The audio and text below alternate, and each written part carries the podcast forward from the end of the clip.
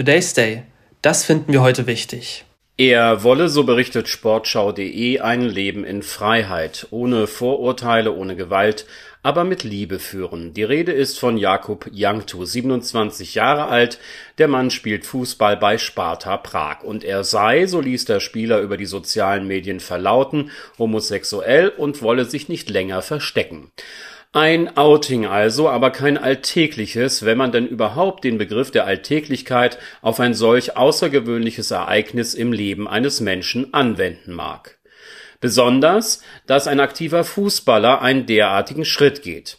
Diese Entwicklung ist neu, wie die Sportredaktion der ARD uns wissen lässt. 2021 Josh Cavallo aus Australien.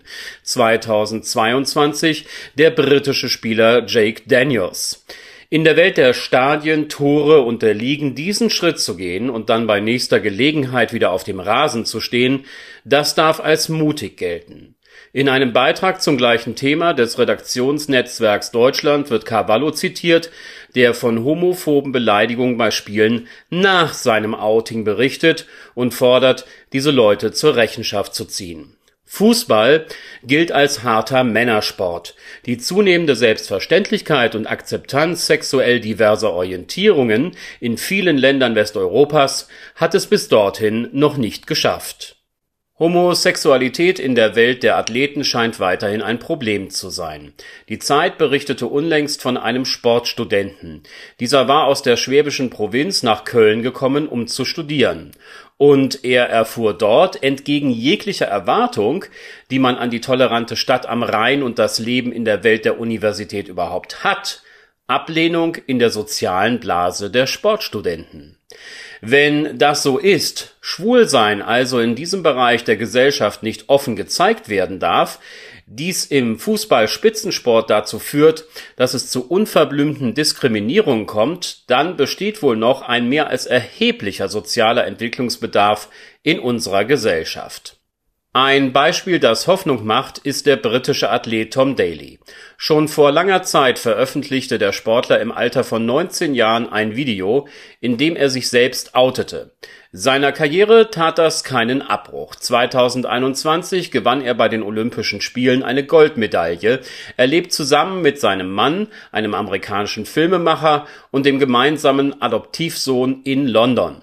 Daily nutzt jede mediale Möglichkeit, sich für die LGBTQ-Plus-Community einzusetzen und gibt damit ein enorm positives Beispiel.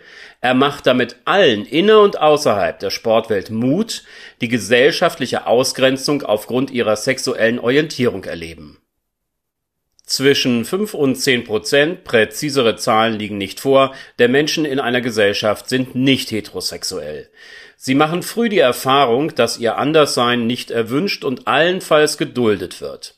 Der Weg durch die Schule kann ein Martyrium sein. Häufig eröffnet ein Auszug von zu Hause, bedingt durch den Eintritt in die Berufs- oder Universitätswelt, ein selbstbestimmtes Dasein in einem hoffentlich toleranten Umfeld. Es ist unfassbar schade, dass Lebenswege heute noch so verlaufen müssen.